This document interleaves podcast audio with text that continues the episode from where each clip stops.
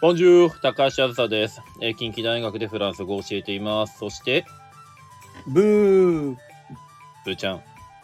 こんばんは。ブーえーということで、アズニャンブーちゃんの、えー授業では教えない話始まりました、えーこの番組はフランス語教師2人がですね、さて、ブーちゃん、どんな感じで語る番組でしょうかそうですね今日はサイゼリアで小エビのサラダをむさぼりこむさぼり食うようになんかちょっとやっていきましょうかねえー、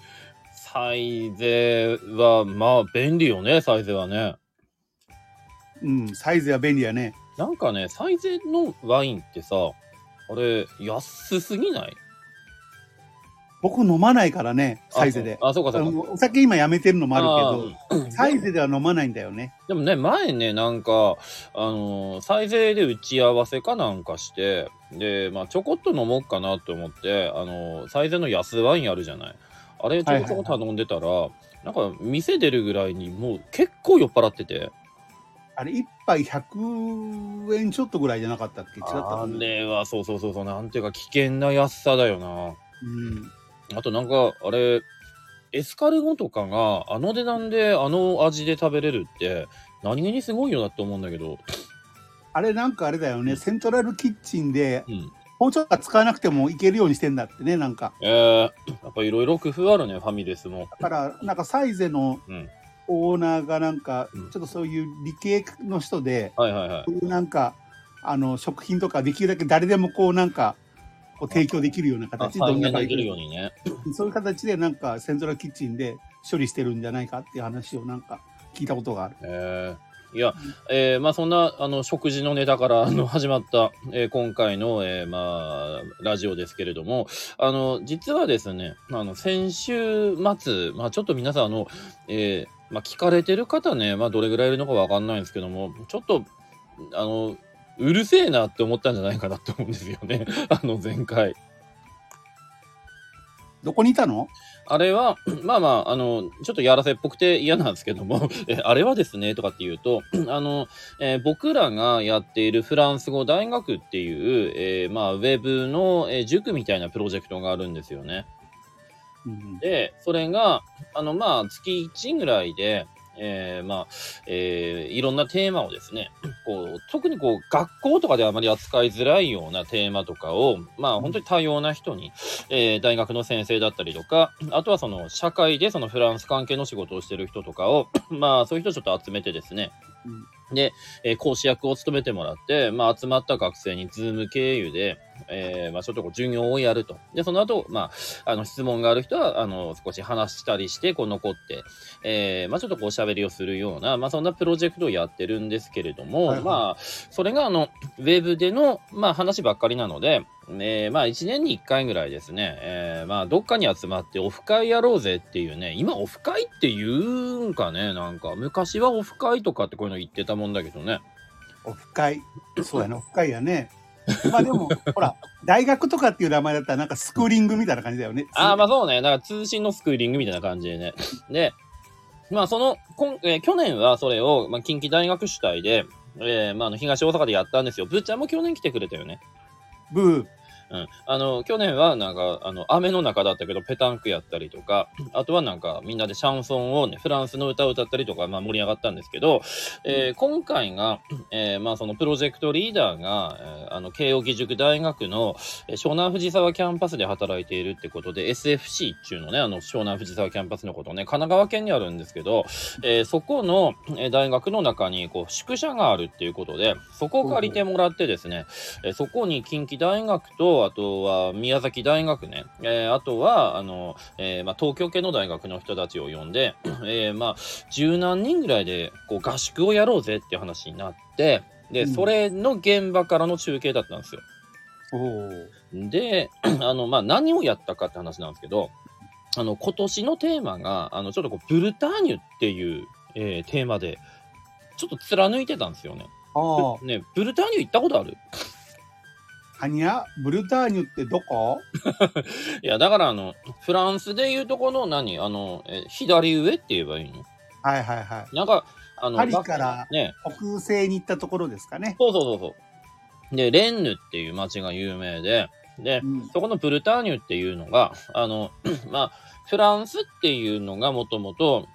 まあ、えーこう、ガリア地方にわちゃわちゃって先住民がいて、で、それをカエサルが、あの、ローマから、カエサルって随分古いけどね、え ローマからバーってこう出兵していって、で、そこで、えーまあ、いろんな人をね、こう、まあ、追い出したりとか、融合したりとか、えーするわけやね。で、あとはその、ゲルマン民族っていうのがまあ大移動していって、あの、ドイツの母体になったような人たちかな。で、それが、ごちゃって集まって、こう、フランスってできていくんだけど、なんか、その、その、ちょこんってなっているその部分に、多分あれ、ケルトの人たちが、まあ、残ったり帰ってきたりして、で、えーフランス語っていうのが、えーそのラテン語と現地語が混ざる感じであの言語として確立されていったんだけども全く別言語の体系としてそこにこうなんか地域文化を築いてしまったってことらしいんですよね。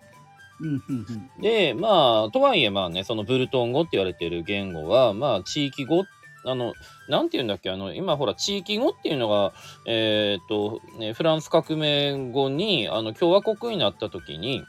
あのやっぱりフランス語っていうのを統一しようっていうことで、まあ、ちょっとこう、えーね、あの虐げられてきたんだけども20世紀になってからやっぱりあの地域語っていうのも残していけいかなきゃいけないですよねって感じで まあその、えー復興とかも始まっていって、えーまあ、だからあのまだこう残ってはいるんでしょうね。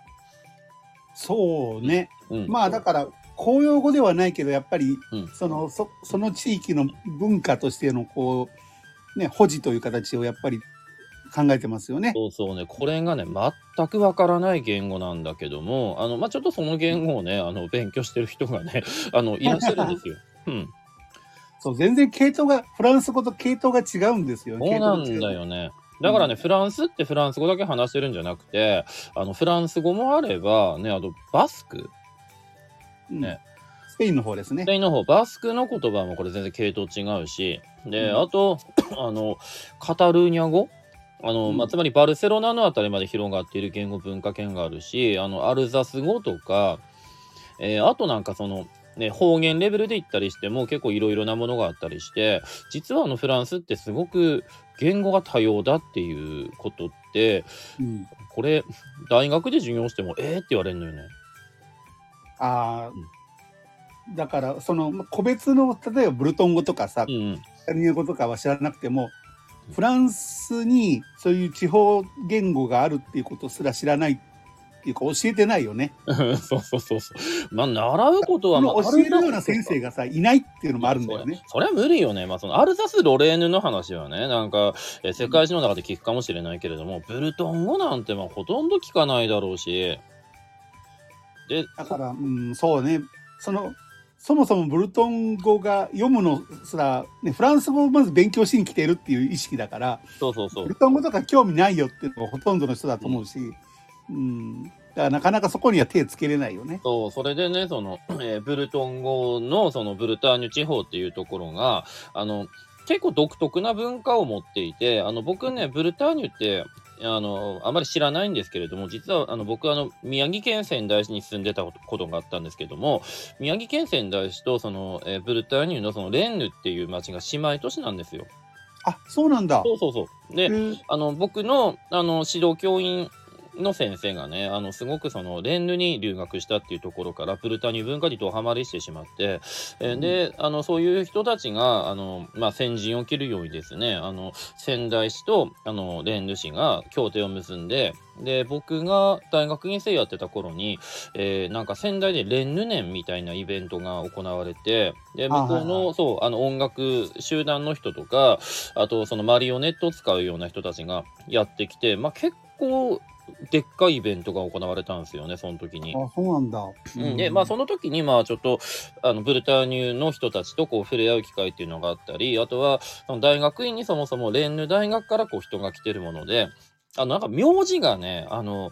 普通のフランス人の名字じゃないのよね。あのなんつったっけあのケケルケルブッフとかねケルブッフとかあのああなんて読むのみたいな、えー名前の名字の人がやってくるわけなんですよ。いかにもそのブルトン語を話してますよみたいな感じのそういう雰囲気の名前ってことかな。そうそうそう、ななんつうのかな、あの僕も青森だけど、あのいた人はいいた人なんだろうね。そうそう祖先がね例えば僕青森なんだけど、青森もね、なんか行くとね、青森に多い名字があるわけよ。あーはいはい。なんかそれの、あの、なんかブルターニュバフみたいなのが、まああるんでしょうね。で、あの、そのブルターニュがね、その結構ね、その、えー陸の果てみたいな感覚っていうのがあるみたいで、まあ、その辺もちょっとあの青森とは東北と少し感じが似てるのかななんて勝手に思ってるんだけどもそこがまた青森と同じで、まあ、そのリンゴを作っててうん。で、そのリンゴのお酒シードルっていうの？うん。あ、のそれが有名なんですよね。美味しいね。ねでそのシードルとかの文化をあの一緒に勉強しようじゃないかっていうのをその合宿でやったわけですよ。こうなんか別にそのシードルの飲み会とかじゃなくてそのシードルっていうのがあのまあそのブルターニュの方で作られていて、ね、ノルマンディってまあブルターニュの近くでも作られていて青森でも作られていて、みたいなこう話とかをして。まあ、あの、まあ、ちょっと味見程度にその味を見て、で、うんその後にその、えーブルターニュって、その、えー、蕎麦が取れるんですね。そばっていうのは、あれ、そ、そば、そば粉そば粉の で、あの、えーあの、蕎麦粉をさ、麺の状態にして食べる文化って、まあ、日本ってだからすごい珍しいんですよ。ああ、あの美味しいけどね。そうそうあれあれって、あの、もともとあれを練っていた、その、えー、蕎麦がきっていうものを、うんえーまあその江戸時代にあの麺のような形にして食べるっていう文化が、まあ僕あの蕎麦が好きなんでその辺を勉強したんだけども、うんその時にできたわけで、で、蕎麦粉自体はまあいろんな国にあるわけなんですよね。まあ、だからそこ、それぞれの国でその蕎麦粉を使った、まあいろんなバリエーションがあるんだけども、基本的に蕎麦粉って、あんまりその土地がね、豊かじゃないところにもできやすいんですよね。ってことは、まあ、逆に言えばどこでも作れるって感じかな。そうまあそんな感じなの。なんかその、うんあえー日本とかでも、その山間部とか、なんかわかんないけど、なんか山村とかで結構そば美味しいところがあるのは、なんかその辺が理由なんかなと思うんだけどね。ああ、確かにそうだね。うん。なんか隠れ家的に蕎麦屋があるよね。そう、大体ね、東北だとね、そばがあると、まあそこにこけしがあったり、温泉があったりするわけですよ。うん。なんかこう、その辺がこうセットになってんのかなって印象があるんだけど、あの、まあそれで、ブルターニュではそれを使って、その、ガレットっていう、えークレープを作るわけ。まあクレープっていうのもまあね、あのフランス語なわけなんだけども、あの、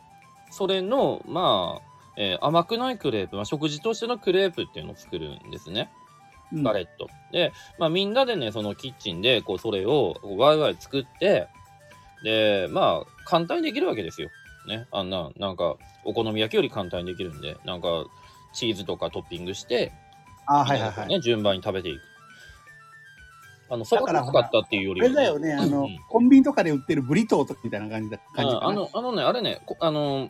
そば粉を使ったわけじゃなくて、今回、そば粉を使ったわけではないというか、なんて言えばいいんだろう、あの、カルディって輸入食材ってあるでしょ？あーはいはい。ああそこでね、ねなんかね、その、ガレット用のミックス粉みたいなのが売ってるのも、ホットケーキミックスみたいな感じで。あ、そうなんだ。でそれを使ったんで、めちゃくちゃ簡単で。うん。で、まあまあ、それを食いながら、あの、まあフランスってあの、ボードゲームが、あの、有名だった話は前もしたんですけれども、まあ、うんそれでカードゲームとかを持ち込んだフランス人がいて、えーで、えーまあ、それでギャーってこう盛り上がってるところで、前回は、えーさてさてラジオを撮ろうかなっていう感じだったんですね。なんかすごく楽しそうだったね、みんな。みんなそうなのみんなすごいなんかあの、人狼やっとったんだけど、めちゃくちゃなんか面白かったみたいで。うん。で次の日が、まあ、あの朝起きてからまたそのカードゲームでフランス語勉強してみようっていう試みをやった後に、うんあのなんかわかんないけど僕が講師をやってあのラグビーをやろうって話になったんですよ。も う笑いしか出てこないけどあのほら今年フランスってラグビーワールドカップだったじゃない。うん。ね、それでまあ実はフランスってラグビーがめちゃくちゃあの、えー有名であのトップキャットフーズっていうんだけどもねあキャットフーズって14って意味でその、えートップ14っていうその、えーまあそのえーななんだろうこう選抜されたチームみたいなのがあるわけですよそのなんて言えばいいんだろうああいうのあのほらなんとかワンってつくやつあるじゃん J1 とか。あのあ、はいはい。つつまりクラブチームの一番上のところが14チームあるんだってあのフランスで。あいわサッカーだったら、サッカーがフットボールだったらリーグワン。そうそう、リングアン、リングアンと一緒。で、その、それが、まあ、トップキャットフーズっていうやつが、まあ、すん、まあ、すごい、まあ、えー人気があるわけなのよね。あの、うんラグビーもサッカーも、あの、元は一緒でイギリスでできてるから、その、イギリスとフランスって近いじゃない？うん。なんでやっぱりその最初にイギリスで作ったのがそのアソシエーションができてさあ海外発信だぞっていうとあの最初にフランスに来てしまうみたいなんだよね。ああ、なるほどね。で、あのーまあ、それでラグビーも、あの、みんなやってみたいっていうんで、まあ、ちょっとそのラグビー、ボールを使った鬼ごっこみたいなね、タグラグビーっていうやつをやったりしながら、まあ、ちょっと盛り上がったんだけども、あの、うん。まあ、そこまで来るとね、なんかあまりブルターには関係なくなるんですよ。まあ、うん。ただみんなで体を動かして遊びましょうみたいな感じそんな感じね。ああの、ちなみにさ、ブチャーの、ラグビーってフランスでどこ強いか知ってる、どこなんだろうあね。のね、これ、トゥールーズなんだよね。はあ。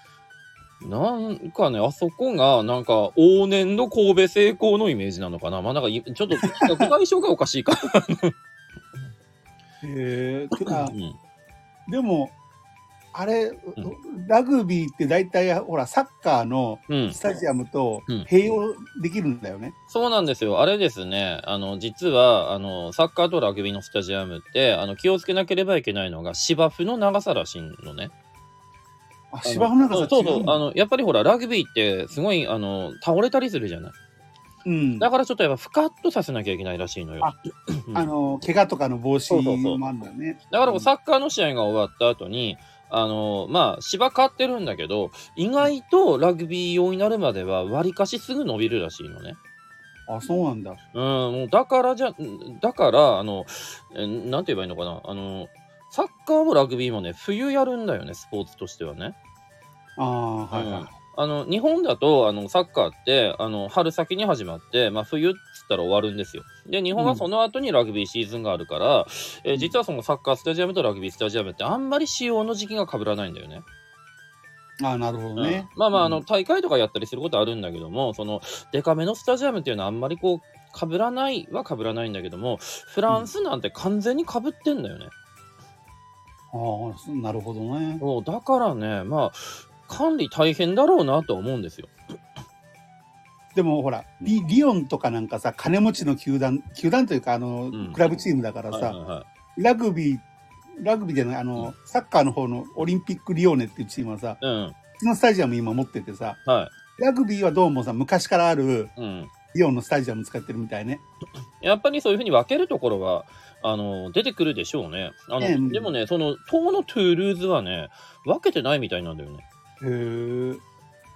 そうじゃあ結構あれだね、フル稼働だね。フル稼働じゃないけど、あの、かなりあれだね、そこのスタジアムは使使われてるね。そう、あの、それにさ、でもラグビーやるとね、絶対に芝がえぐれるって思うんだよね。だってこの間の試合とか見ててもさ、かなり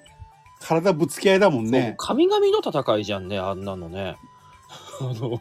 いや、あの、僕もね、だから、ちょっと高校の時ちょこっとだけラグビーやってたのね。うんそう、まあ、だからちょっと教えられるっていうのはあったんだけども、あの、やっぱ相当激しいスポーツだなっていうのは、もう高校の時ちょこっとやってただけでもやっぱわかるわけなんですよ。だって頭おかしいじゃん、あんな全力疾走ででっかいのが走ってきてさ、あの、それをタックルで止めるってさ、もう行かれてるとしか言いようがないやんね。いや、僕はあの、高校時代、うん高校時代ってうんさ、あの、ラグビーとかやっぱりちょっとやるのよ、だ男子はね。うんうん。だけど、怪我したりとかしして、うん頭打ったりとかして、将来パーになったら困るから、うん適当にやってたような気がする。いやーでもそうだと思う。だ僕その時に型を外しちゃってタックルに行って。で、まあ、あの、未だにちょ、ちょっと脱臼症だったりするんですよ。うあん。うんまあでも、あの、面白いもんでね、あの、どんな練習してたかってそんなさ、高校の時の記憶なんてもうないから、あの、ー直前場でさ、まあなんか、ボール持って走るぐらいの練習はできるかなと思ったんだけども、なんかね、うん。ボール持って外出たらね、思い出すんだよね。あー。うん、でこう走った後に、えーなんか次の練習みたいな感じでパッてすぐ思い浮かんででまああのそれなりに、まあ、そこはこう楽しくえー終わることができたっていう感じでまあそれをまあ土日とやって、えーまあ、大阪に帰ってきたっていう感じです。だから一泊、一泊二日のそう貴重な体験ですよね。貴重な体験でしたね。もう、対面イベントは面白いですね、やっぱりね。やっぱコロナがちょっとね、うんあのー人だらけじゃないけども、ちょっと落ち着いてきたから、やっぱそういうのが、えー去年の終わりから、まあ、今年、特に今年か今年度になってから増えましたよね。ねえ、もうだから、皆さん、ぜひ、あの、このフランス語っていうのもね、フランス語大学っていうのね、えーまあ、対面イベントとかもやっていきますし、対面イベントだけじゃなくて、あの、レギュラーにでね、あの、毎月ですね、えー夜な夜な集まって、ちょっと講義やってるんです。あの、ちょっと来てみたいなっていう人がいたら、あの、こう、ちょっとコメントとか、レターとか、くれるとですね、えー あの、ご招待できるかもしれませんので、もちろんお金のあずあずに一回かかんないね。うん。アズニアの近畿大学のメールアドレスでもいいですね。まあ、調べたらどっかで、どっか調べたら出てくるかな。あの、えーまあ、そんなんだよね、送ってくれればですね、あの、えー講師ともども募集しております。俺、フランスでこれ語れるぜ、みたいな人がいたらですね、えーね、なんかやってくれるとありがたいなというふうに、あの、うん思ってます。で、あの、えー今回はこの辺で終わろうかなと思うんですけども、次回ですね、あの、これ、一応フランス語教師がやってる話なんですけれども、ちょっとフランス語って、フランスだけじゃないじゃない？そうね。ね。その辺ね、ぶちゃあの、ベルギーの話って次回お願いできないかなと思いまして、はあ。いや、でもそんなに詳しくはないよ、ベルギー。いや、でも、行ってない人よりは詳しいじゃん。まあね。まあちょっとのベルギーの思い出話なんかしていただくとありがたいなと思います。はい。はい。ということで、えーじゃあ次回もお楽しみにお願いします。じゃあ皆さんありがとうございました。アビアントアビアントブー。